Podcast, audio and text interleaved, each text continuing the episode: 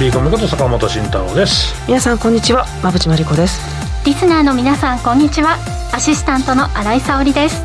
この時間はしゃべくりカブカブをお送りしますさて今週もしゃべくりの時間がやってまいりましたけれども、はい、6月に入りまして、はい、値上げラッシュですね。ですね。困りますね。ねはい。ですけれども、何か体感するところありましたか？あらゆるものですね。ねうちキッチンカーがさあれマンションの下にいつも来るんですけど、えーはい、半年ぐらい前に値上げしてまた6月から値上げしました。みたいになって、え。ー、なんか100円ずつ上がってるんだけどお客さんが少なくなってんのみたいなところあったんですけどね、えー、ランチ1000円上がっ1000円そう1000円になったって感じですいいランチ、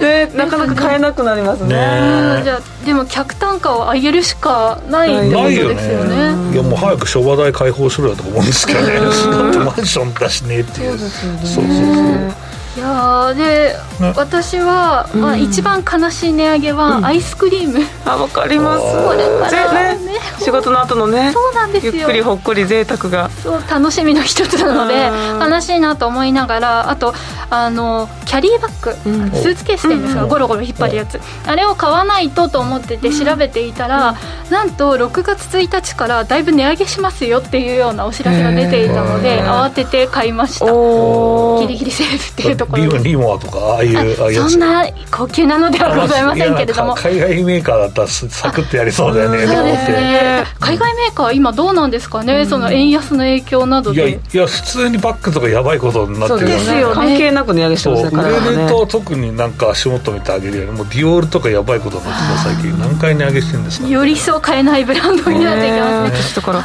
バスタオルあれも高いんですよ。バスタオルが。バスタオルが、うん、あれだから私5年ぶりに全部買い替えようと思ったらなんか倍以上してました。よ5年ぶりってどうなんだって。いう話いやいやいや。いやそこはそこはそこはちょっとそこまでね多分いっぱいあっていやいや。そうそうそう。そうだね家風呂入んないとかそんな話してないし。今その5年使ったバスタオルって今どのような状態なんですかとか聞かないし。細かく想像にね。そうそうそう。いいんですか想像にお任せしちゃって。でもそんなタオルの値上げはちょっと気づいてなかったですね。かなり消費生活消費なので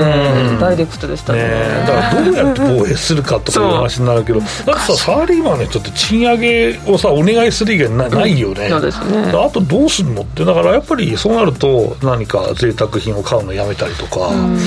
そういうことをしなきゃいけなくてまあまあ先週お話先々週もかなお話した通りまあその米国の小売業がね、あんまり儲かんなくなったと儲かるものが売れなくなったと、うん、えー、だし在庫残ったから値引き販売しちゃったというようなことになっちゃうんですよね。いやなかなか、えそのあたり値上げの話を聞いていると暗い気持ちになってしまいますけれども、ちょっとこの相場も難しい局面ではありますがうまく波にね乗って乗り切れるように、今日もお勉強をして帰らせていただきたいと思います。はい。さてこの番組は YouTube ライブでも同時配信をしております。動画配信についてはラジオ日経の番組サイトからご覧いただけます。YouTube へのコメントもよろしくお願いしますこの後もじっくりお話を伺います。それでは番組を進めていきましょう。この番組は岡三証券の提供ファンディーノの制作協力でお送りします。さて、ここからは坂本さん、馬淵さんのお二人に足元の相場環境と今後の展望について伺っていきたいと思います。さて、6月に入りまして、国内では先ほどね、お話ししましたが、うん、値上げラッシュとなった一方で、新型コロナウイルスの水際対策が大幅緩和されるなど、今後の経済活動への期待も高まり、マーケットでも好材料視されています。アメリカでは量的引き締め QT もスタートしました。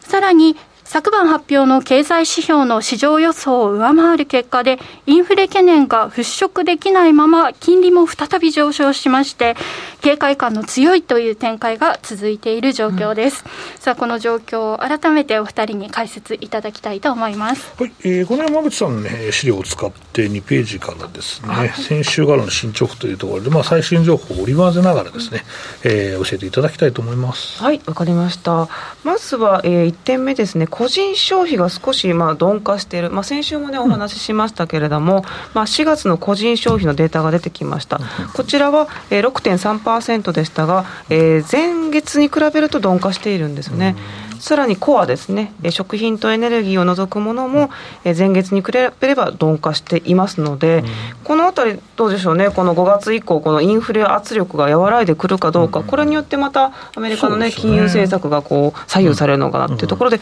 重要な指標でしたね、はい、こちらね。まあ、一旦収まるんじゃないかなっていうのと、まあ、実際のところ、まあ、CPI の方もまあ一応、高原状態になってたじゃないですか、えー、まあ、それがあるので、どうなのかな、まあ、僕としては結構その、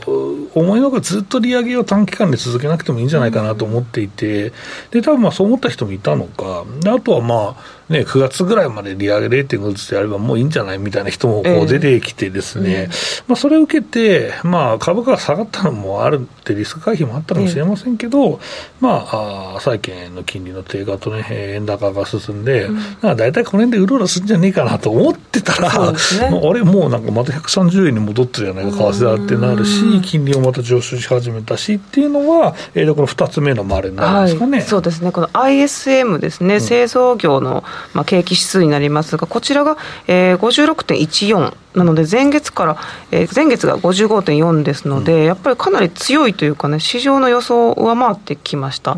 うん、なので、まあ、製造業を含めて、うん、まあ、堅調なんじゃないかっていうところで、再び長期金利が上昇したので、ドル円が、まあ、円安の方向にまたぐっと、触れたというふうな流れになってますよね。意外だなと思う人いるかもしれないですけど、まあ、業績自体はいいので、うん、まあそこから見ると確かに、まあ、これってずっとそのいきなりねポキッと折れるようなことは基本ないのかなとは思ったりするんですけど、まあ、ここがねずれてる可能性もあるかもしれないしというのは、ね。えー、多分まあ思いながらあとは雇用統計とか見て、まあ、月、えー、半ばの物価見てっていうところなのかなというふうに思うんですけど現状はやっぱりまあ 株を8週連続で調整したらいいんじゃない、米国米株ね、税と、えー、あとは、このレベルだったら耐えれるんじゃない？税が結構あって、えー、リスクオンになってるよねっていうのは、ね、まあ、この2週間の相場かなとは思いますけどね、まあね、ちょっとウクライナ情勢もまあ膠着しているような形ですし、うん、まあそうね、その辺もまあちょっと忘れてはいけないんですけど、現状はちょっと落ち着いている状況だなというのが、現状、今ですかね、はい、今週で先週、今週かなというところですかね。このまた景況感とか、この景気の指数がまだよ、よすぎるとまただめなんです、ね、そうなんです、よすぎるとまた、利上げを。利上げを、物価が上がって利上げをってなるので、まあ、その元凶はやっぱり資源価格だって思ってるので、えーえー、まあ、この丸2ですかね、そうですね、ね。はい、あの原油、ロシア産の,、まあ、あの禁輸をするというふうに、うん、まあ、EU が、まあ、ようやくというかね、そうですね。言い出したこれは結構大きなインパクトですよね。ねですしあの、ね、意外とと、ガソリンもね、あの、ピークより12、3円ぐらい落ちていて、うん、で、意外と、なんかようやくいい感じになってきたなと思ったら、多分また上がるよね、これは。だって円安とね、えー、まあ原価これだから、ね、早く満タンにしなきゃみたいな人出てくるかなと思ってるんですけど。うん。なので、このあたり受けると、またね、ちょっとインフレが高まるみたいなリスクも出てきます、ね、そうですね、だからどうやってこの皆さん、生活防衛をすればいいのかなっていうところ、まあ、投資は一つね、あるかなとは思うんですけど、えー、ね、白物家電も品薄でとか、俺、買ったよ、あの十何年ぶりに冷蔵庫買いに行かされたんですけど、えー、買いに行かされたと。連れて行かれたんですけど、えー、家族のニーズに応えてすごい高いなみたいな話で、あのちょっとですね、まあ、燃費はいいんだけど、ね、でも白物って言っても、もう、あれでしょ、うその昔の白物というよりは、もっとすごくエレガントになってるんですか、そうそう、IoT 家電みたいになってるのがあって、いやただそれさ、壊れる可能性もあるんじゃないですか、やっぱり10年とか、10年保証ついてるけど、15年ぐらい使いたいやんとか思うとですね、何気にちょっとしっかりしたやつにしたいなみたいなのはありますよね。スマホとつながってるんですか、あのあるある、あのね、あのね、スピーカーが上についてて、Bluetooth で音楽が流れるやつがあるらしいぜ。スピーカー付き？そんな冷蔵庫使う？俺は使わないけど、ニーズはあるのかね、わかんないけど。料理とかしながら、そうそうそう。あとボタンがたくさんあるやつはこれ大丈夫かなとか思ったりもするしね。ねシンプルな方がいいですよね。うん、っていう気がしますよ。メンテは嫌ですね。今のパナのやつだって15、6年持ってますからね。本当ですか。持ちが良いですね。意外とね。そう。なんか機能がどんどんね良くなっていきますけど、使いこなせるかどうかはまた別あと最近はさあの壁面がさ、はい、前面の壁面がガラスだから磁石がつきませんみたいな感じで、そうそうそうなっててそうなんか風水的に良くないみたいなんで、冷蔵庫に入ってるメタルのいいかも、いいかもしれないですね。はい、ということで。いう感じですかね。はい。では、えー、日本についての解説などは後半のコーナーで、はい、いただきたいと思います。ここまでは坂本さん、馬淵さんお二人に足元の相場環境について伺いました。続いてはこちらのコーナーです。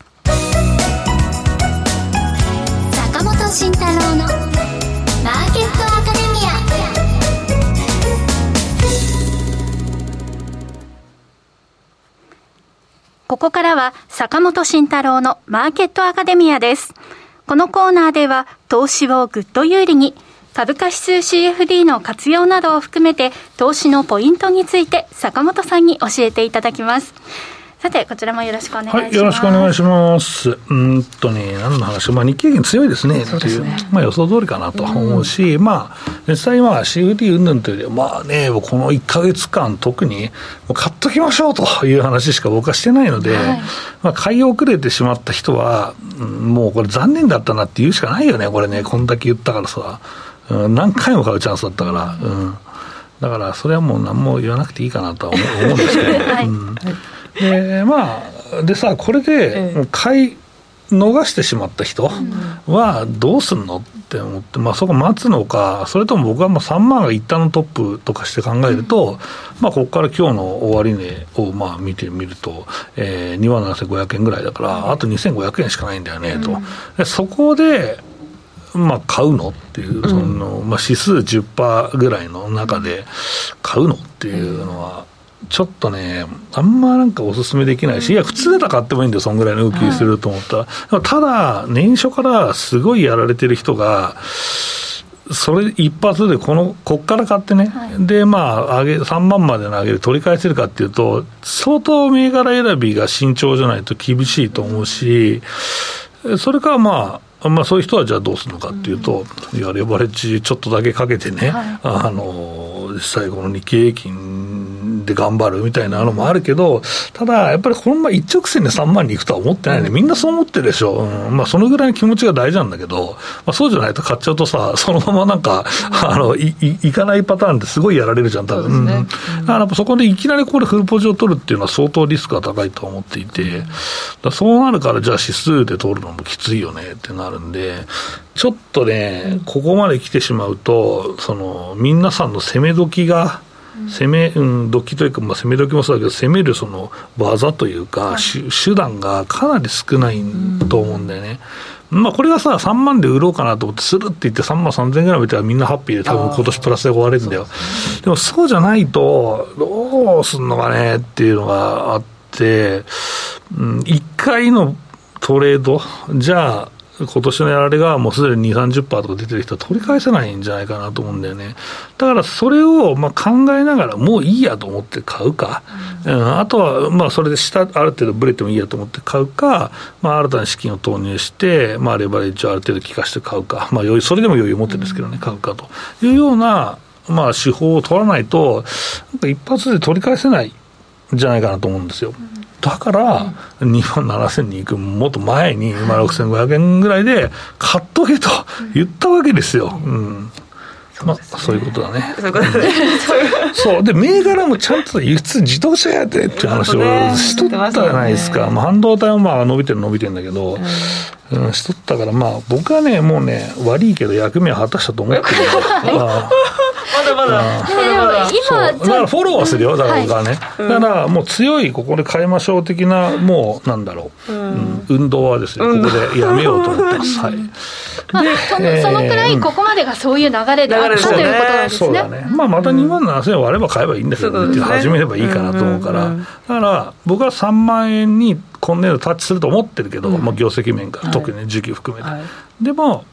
うん、まあ、そうね、ここから買うのは、まあ本当いいのって、大体それは僕が、あの下の方でね、買い替え言ったから、あこれ、ビーコミは買えって言っとったなっつって言って、今頃思い出して2万7500円とか2万8000円で買うわけですよ。それで、で2万で500円とか1000円調整するふざけんなみたいな感じになるから、これ、かっちり言っとくんだけど、ね、だからそういう理由もね、だからその本当にこの10%を今からリスク取ってあなたは取り行くんですかと、うん、えー、いうのを考えながらポジション取りをしてほしいと、うん、えー、いうことなんですね。うん、なので、えー、実際のところ、それ乗り遅れちゃった人どうするかというと、はいはい。まあ、あまりいつもの話なんだけど、あまりね、この相場に関係してはペアトロやっときゃいいじゃないかという話になるんだが、まだね、そう。でしかもね、これ、もう一回これ、申し訳ない話なんだけど、えー、あのまあ、なんでどうやってるんで謝ってるのかって話なんだけど、えー、別に謝る必要もないんだけど、あの先週、俺なんて言ったか覚えてる？あのこんだけ鞘が閉じましたねって言って、はいはい、なんて言ったか覚えてる？欲張るのうん、半分利確するので、ここでいいんじゃないかって言ってはい、完璧じゃないですかって話ですよ、これ。はい。ね、まるまる言うことを聞いていた方たちは、本当にビーコミ様ありがとうございますっていう、はい、ね、まさにそ戻っとった、でも半分はね、まあ、こんだけポジ、まあ、実際、さえ取れればさ、まあ、放置しといてもいいかなっていうところもあるから、まあ、全部が一番いいんだけど、まあ、そうするとまたポジ取ると困るやん、だからあなたはもう半分にした人はそのままずっと売ってくんで見とけ開いたらまた追加して、閉じたらじゃあこの辺かなってやれやれで戻していいかなと思うんで、だからペア取りした人はもうちょっと待っててねと、やっぱりこのお手本があるから、えー、と僕の1ページ目とかね、え長いチャートありますが、このお手本がね、あるので、まあ、このお手本をですね見ながら、この辺になったら、またこの、えー、ポジを組んでみようと、えいうのをまあ考えるっていうのは 結構大事なんじゃないかなと思うんですね僕は、うん、過去の放送を振り返って坂本さんがここ取るポイントだよみたいにおっしゃったところをこう印をつけておいたら、これがねあの、いい、はい、あの参考書になって今後どういうところで入れるばいいか分かるかもしれない、ね、まただからさやが開くタイミングが出てくるから、ね、そう出てくるからまあそれもさなんかこの手法もさなんかこういう話するとちょっとまあ分かったような人がっていう、ええ、僕はこれは、まあ、こんな個人投資家、特に初心者からね、うん、普通にできる手法だと思ってるんだけども、はい、ちょっと分かった人は、いや、こんなんドルとさ、こんな円で違うやんとか、うん、こんな出立の主張は黒すのはおかしいとか、であとレバレッジかけないようにしてくださいよって言ってるのに、レバレッジをかかけまくって潰したらどうすんだよみたいなこと言う人いるんだけど、うん、いやでもここはまあレバレッジ守って、お手本を見ながらですね、うん、えー、やると、相場に左右されないね、えー、まあ、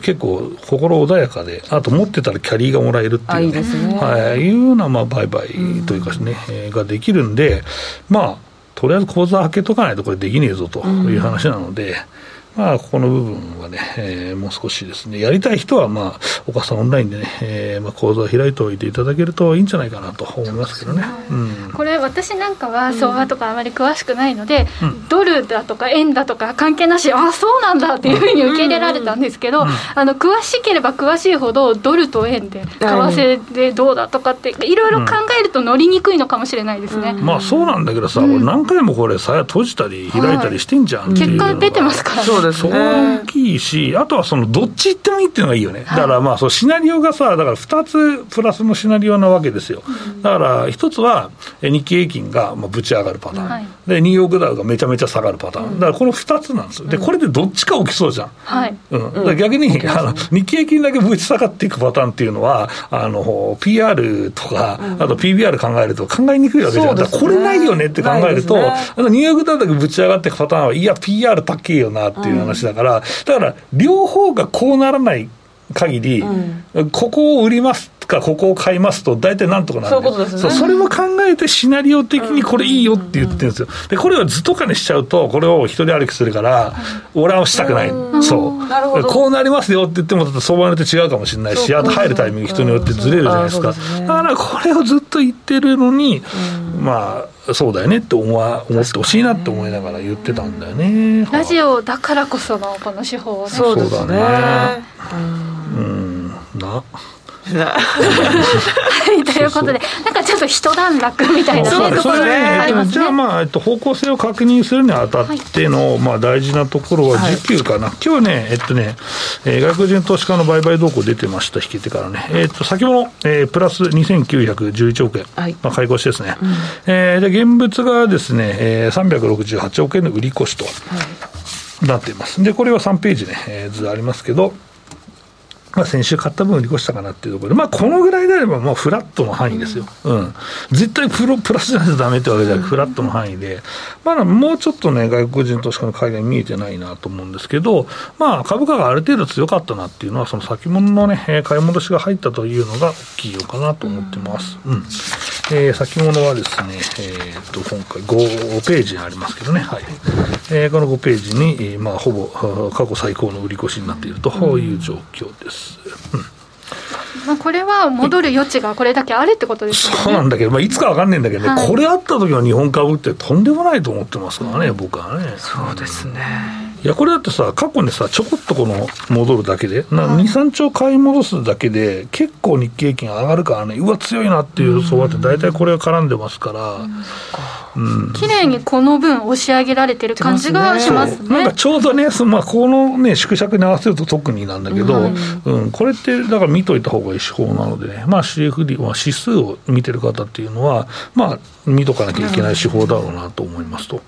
えー、いうとこで、最後は、先週は業績の話したんで、まあ、まとめとして、まあ、方向性の話をすると、まあ、一旦まあ、上昇もね、えー、まあ著しいものが日米ありましたから、まあ、利益確定売りっていうのはあるとは思いますよ、うん、だから、ここからバタバタするっていうのは、とり買いの人、あもう本当にバス乗り遅れなみたいな書いて、このままするっていけばいいんだけど、行く要素はあるんだけど、なかなかこの相場でないから、本当はだから、え買っとけっつって、いや、下がったじゃないですかって、まあ、1か月タームで見たら買いなんだよとか言って言ってくれるけど、それをね、なんか言いたくない、なんかちょっとやっぱ荒れる可能性がどうしてもあるので、だからあまりまあ、ここで本当に乗り遅れた人、行きましょうみたいなのはなくて、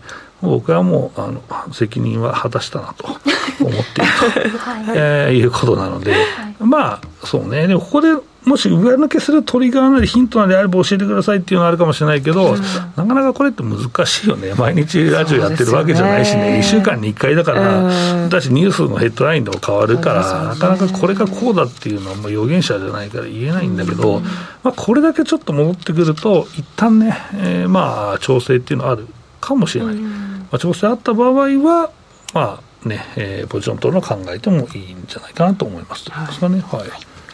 以上、坂本慎太郎のマーケットアカデミアでした。今、投資家に人気の金融商品、クリック株365をご存知ですか？クリック株365は日経225やニューヨークダウといった世界の代表的な株価指数をほぼ24時間、日本の祝日でも取引できる注目の金融商品です。さらに現物の株式と同じように配当が受け取れることも人気の理由の一つです。人気のナスダック100も新登場。ますます盛り上がるクリック株365を岡さんオンラインで始めてみませんか？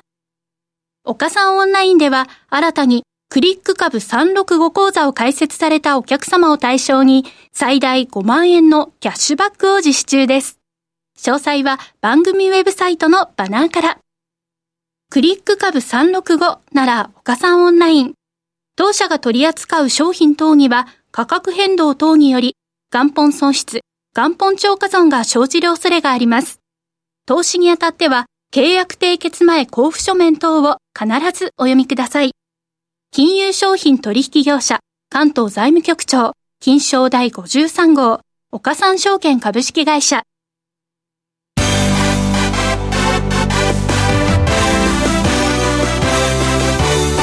馬渕真理子の10分で教えてベンチャー社長。このコーナーはこれからの日本で活躍を期待される起業家ベンチャー企業の社長に焦点を当てていきます。これからの成長企業のキーワードが分かれば投資の視点としてもきっと役立つはずです。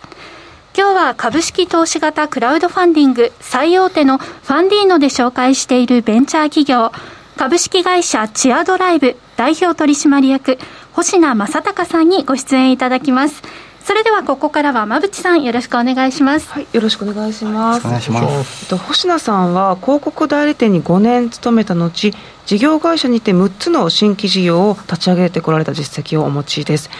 でドワンゴでは番組イベントプロデューサーとして将棋のプロ棋士とコンピューターが戦う電脳戦をはじめとした、まあ、大規模な企画を手掛けてこられました、うん、また、えー、N コート学校の立ち上げにも携われてこいらっしゃいまして現在は、えー、好きな商品ドライブで応援するチアドライブを運営されています。このチラチアドライブはどんなサービスなんでしょうか、はい、チアドライブはですね、一般のドライバーの方が自分の車に好きな商品とかサービスのステッカーを貼って走行することで、まあ、企業とか、まあ、そういったいろんな団体を応援して、まあ、その走行距離に応じて副収入副収入だったり得点を得られるようそういった新しいサービスになります。そうなんですね、はい、面白いサービスですね、うんでこれはどうですか坂本さん、この PR の？めっちゃ面白いですね。よくまあタクシーとかでやってるようなものの次回をしゃべるそうです。ねその個人の方版っていう形ですねえー、めっちゃ面白いです。僕もやりたいな、ね、さっき最近ね新しい車。あ僕の赤だから超目立ちます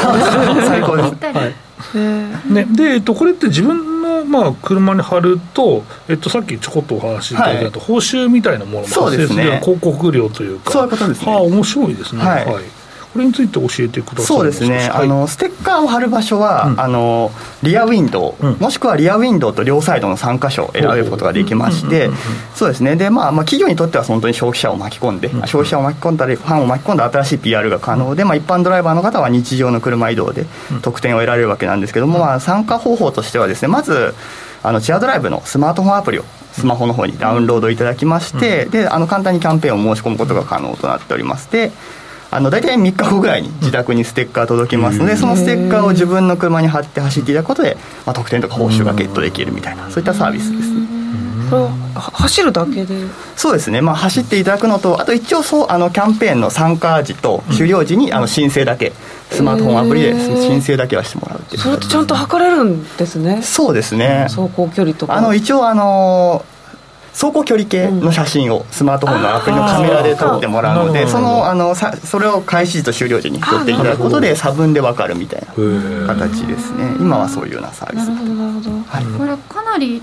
今お話伺うと手軽にね、ね。なんか PR をするって結構そうですね、ね、大掛かりというか、大変なイメージがあるんですけど、一般の方もこうやって参加できる、そうですね。本当に気軽に参加して、はい、あの広告収入を得られるっていうところが新しいかなと思いますでこれ、まあえー、収入が報酬がもらえる、はい、リターンがもらえるってこと、いうことなんですけれども、はい、これどのくらいもらえるものなんですか最近の実績だと1キロあたり5円とか1キロあたり7円ぐらいお金がもらえるので本当にガソリン代を大部分そうですね半分ぐらいは、まあその燃費にもよりますが。ハイウェイだったらほぼ全部。そうですね、結構燃費がいいガソリンあの車だったらほとんど賄えるみたいな。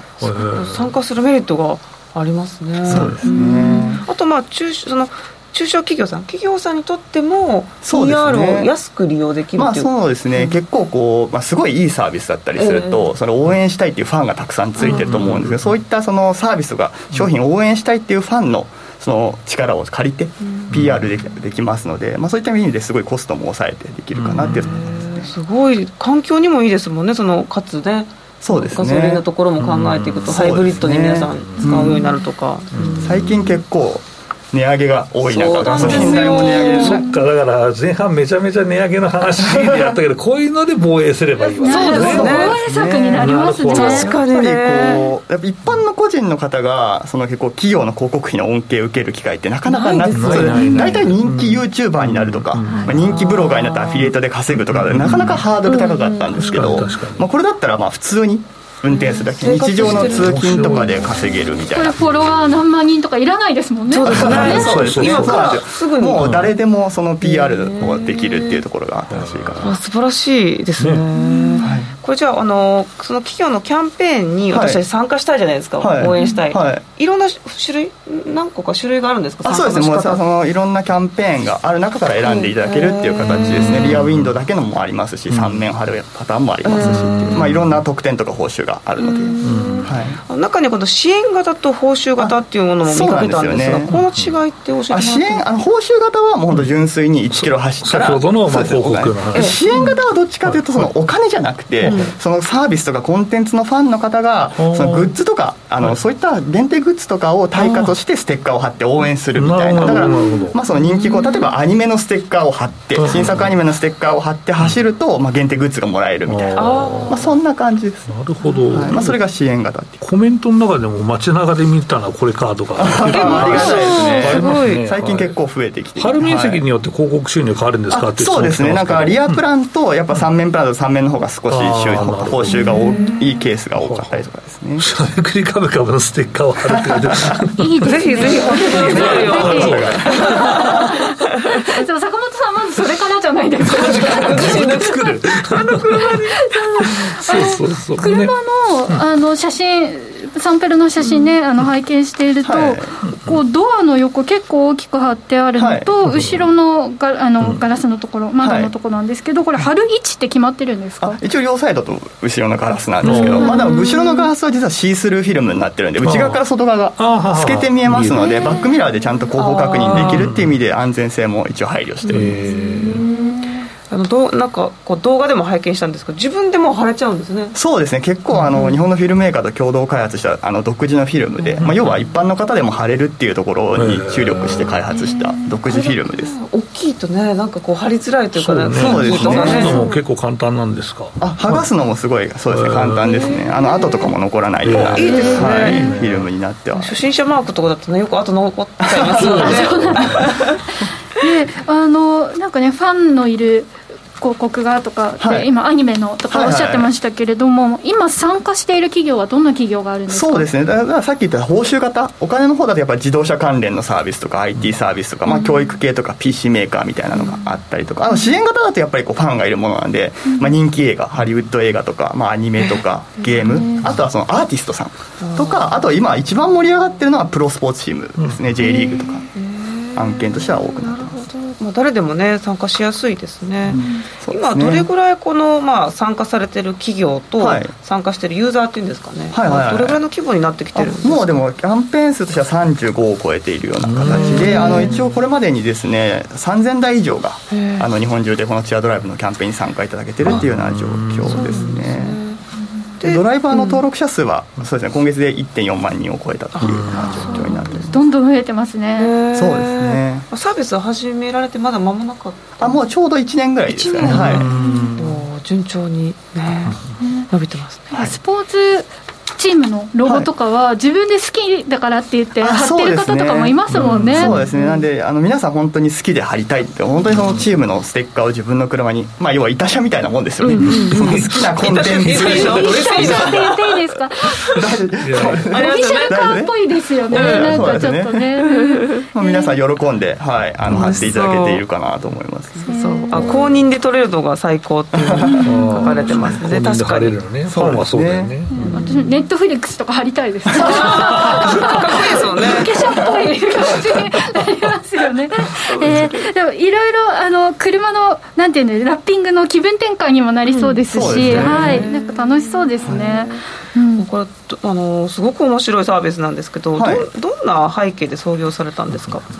起業しようと思ったきっかけとしては、まあ、僕 N 高の方で立ち上げに携わって職員として働いてたんですけど、まあ、僕の方でこう N 高で企業部っていうのを作りまして、まあ、高校生がこう毎年起業して高校生社長が生まれてくるみたいな取り組みやってて。まあ、それで私も高校生に助言するみたいな機会とかいただいてたんですけど、結構その高校生が自分のやりたいことを起業という手段で叶えまくってるのを見てたらもうちょっと羨ましすぎて、もう自分もやりたくなっちゃったみたいな。刺激を受けたんですね。そういうすごいモチベーションですね。N コー自体もね素晴らしい、ね、コンセプトですしね、はい、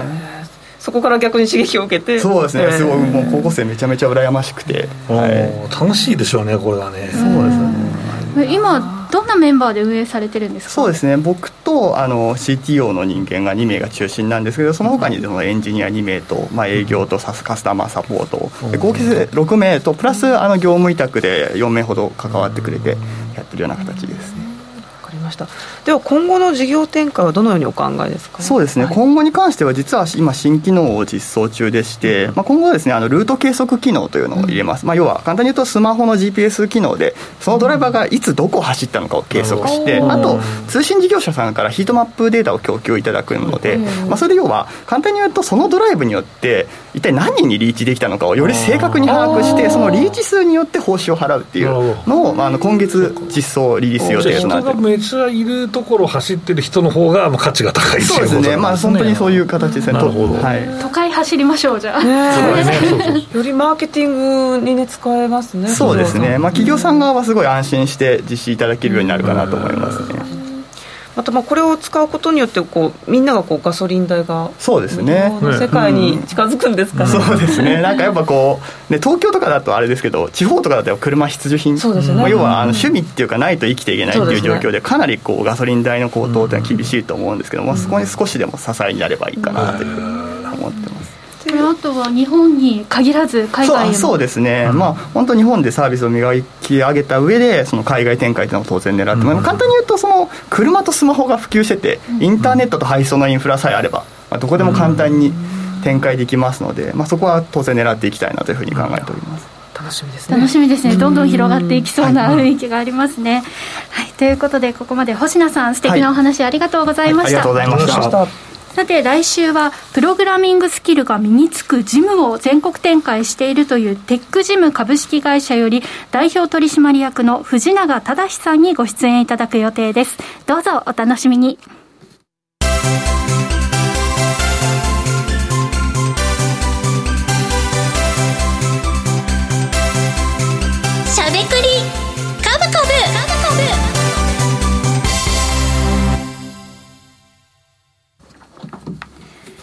て、ここからは、しゃべくり株株、株式投資についてしゃべりまくるというコーナーです。今日はシナリオ点検とこれから上昇するセクター、銘柄についてしゃべくり株株です。はい、えーと、まずあれか、えーと、まずは日本の、そうですね、えーと、2ページのところで日本のまずシナリオというか、そうですね、はい、ちょっと前提を、はい、確認したいと思います。はい、はい、あの報道のお話なんですけれども、まずはあの日本の、まあ、企業業績ですね、経常利益が、えーまあ、1、3月期なんですが、過去最高を更新してきていますし、うん、まあ、製造業も18.4%増、非製造業も10.9%増というふうになっているので、まあ、経常利益が積み上がってきてるっていうね。そうですね。まあ、こんだけ儲かんなったら値上げすんなよっていう人もいるでしょうけどね、これね。いや、それはでも、なんか、それとは別なんだけどね。いうことなんでしょうけど、ね。てかね、でもね、自由なんだよ、あの値段決めるのは。そうですね。もう企業の自由なんですよ。本当はね。うん、本当はね。ライバルがいるから上げれないだけで、ね、ライバルがいないとかすげえ高いじゃないですか。うん、そうですね、独占的に。そう、だから利益率を磨くのも大事なことで、それも多分プラスになってこの数字だと思うんですけど、うね、うん、僕はもう値上げも仕方ないと思ってるから、ね。ね。うん、なので、まあ、こういうふうにまあ利益が積み上がってきている。かつ、財務省の、えー、報道によれば、うん、税収も、うん、こ今今年ですかね。ね、えー、過去最高を見込むというところで、うん、お金があるところにはすごくお金があるということなので、ね、まあ、賃上げですかね、ちょっと報道もありますけど、ね、給料が少しずつ上がっていくという方向になってきてるのかなっていう。あとコロナの影響もあると思うんですけど、この製造業と非製造業のバランスですよね、はい、やっぱり製造業の方が儲かっとるねという話には現状になっているんですけど、ね、まあ、円安もあるかなというところですかね、これはね。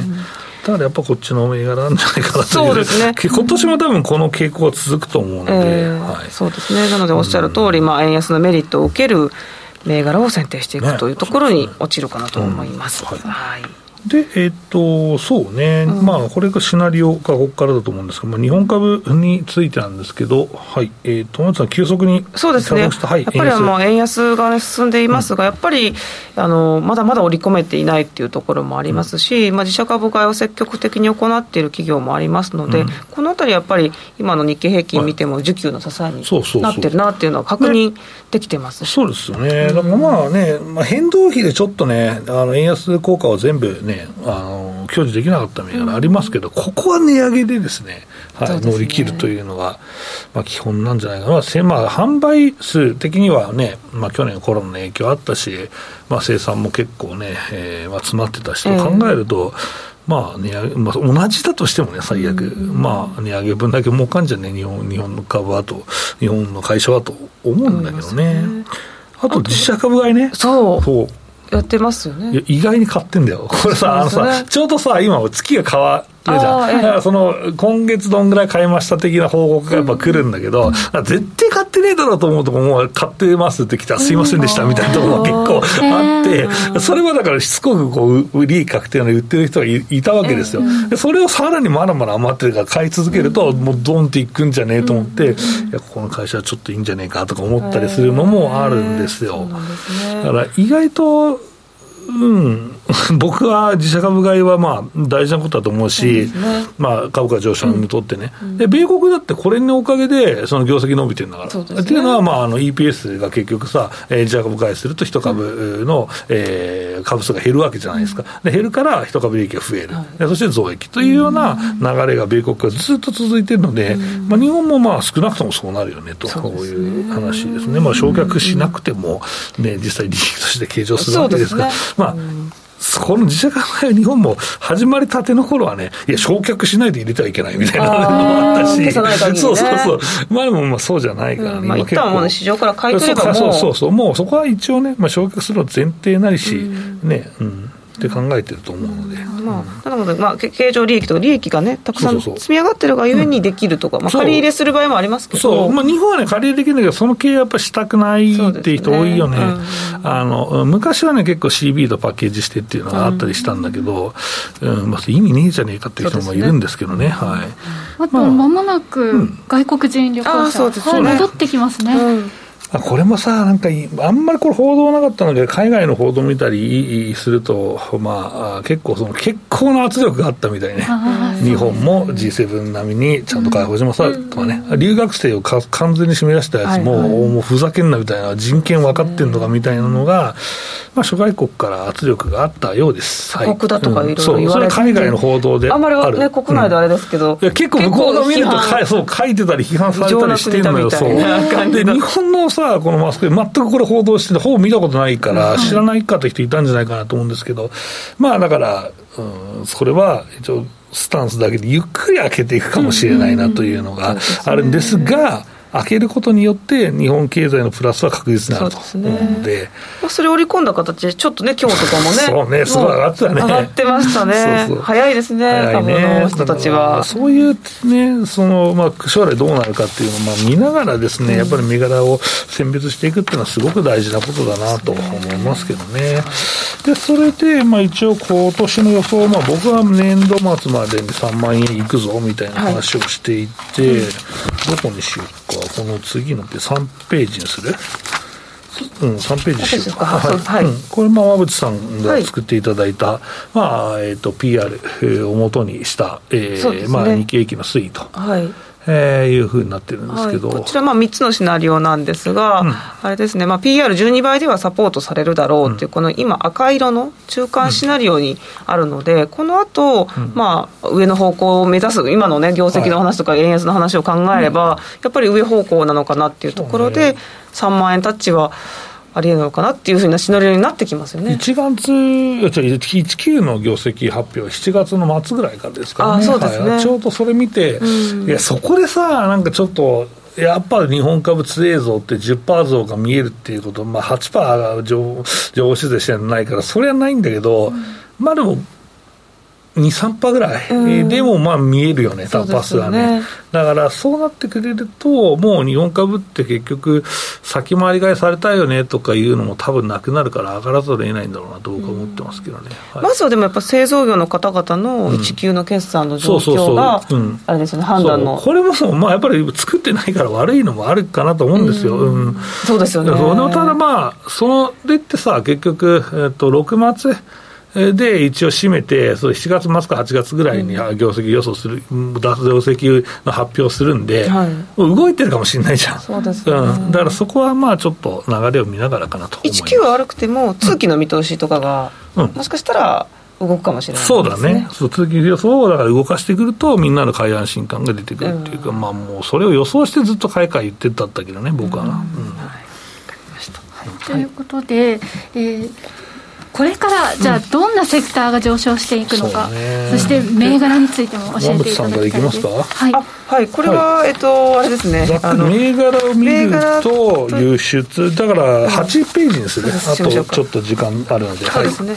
はい、はいこちらはですね、あの年初から坂本さんと一緒にまあ作ってきた、あのテーマの、まあ、物色先とい。うことで、まあ、年初、年王、年末で。年電気くんじゃね、これね、電気っていうか、電力くんじゃね、電力ですね、あ電力。電力だね、電力すみません、そうなので、まあ一旦輸出関連はずっと来てるし、経済再開も上がりました。国土強靭化はそこまで上がらないけれども強いと、うん、で、意外と国土強靭化強いね、そうです。意外とねやっぱり強くて、ガスはすでに上がっていて、電力。原発再稼働やろうっていうことですねね。これね、ますます加速してるので、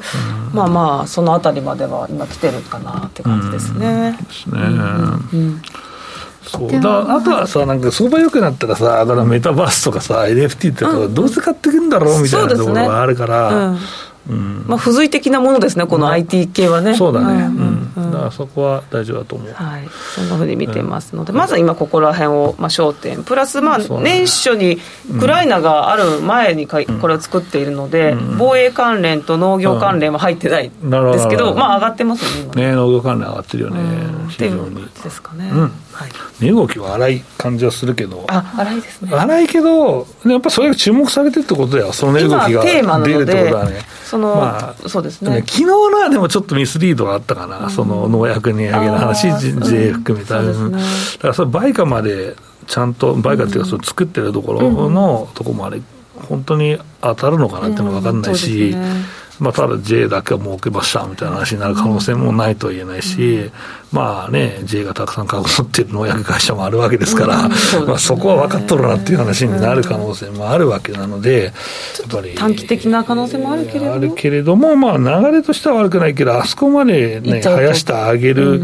だから今日下がってるんだよねっていうのがあるから、ね、その辺も投資家はやっぱり慎重にまあ考えてもらった方がいいんじゃないかなとは思いますね。はい今のところ、この戦略のテーマは入れ替えなしで良さそうですね。はい、入れ替えなしですね。うん、電池関連いいんじゃない？多分来るぞ、これ。電池ですね。うん。うん、はい。電池な気がする。あの、この年末まで1回あるだろう。はい。うんということで引き続き参考にしていただければと思いますさて注目銘柄についてはこの後の YouTube タイムでお二人からご紹介いただきたいと思います以上しゃべくりカブカブでしたさて、時刻は午後5時16分を回っています。今週もあっという間にお別れの時間が近づいてまいりました。この番組ではリスナーの皆さんからの質問やコメントをお待ちしております。株式、FX をはじめ、不動産、クラウドファンディングなど、投資商品はすべて元本が保証されるものではなく、リスクを伴うものです。投資の最終決定はご自身の判断で行ってください。この番組は、岡三証券の提供、ファンディーノの制作協力でお送りしました。さあというわけで6月に入って1回目の放送でした、うん、今週いかがでしたでしょうか？うんなんだろうね。なんかでも、意外と答えにくい。すぐあったね。なんか先週もさ、ね、早かったですね。早かった、このなんか、ファンが。なんか多分、この窓が正面にあるんですけれども、このスタジオ、なんか明るいので、はい、なんか昼間のうちにパッと終わってしまったような感じがありますね。名残惜しい。そうですね。これから皆さん、今日はどんな夕方を過ごすんでしょうね、ね、明日も週末楽しい予定はあるんでしょうか。さてということでもう皆さん気になっている注目銘柄の方は今日は、はい、YouTube タイムでまとめてご紹介いただくということになっております、さてそれではしゃべくりカブカブラジオの前の皆さんとはそろそろお別れのお時間です。また来週お耳にかかりましょう。さて今日もたくさん YouTube へのチャットへのコメントをいただいております。そのあたりもこの後の、はい、えー、YouTube タイムで触れていきたいと思います、はい、引き続きコメントどんどんお願いします。お待ちしています。それではこの後は YouTube ライブでの延長配信です。引き続きお楽しみください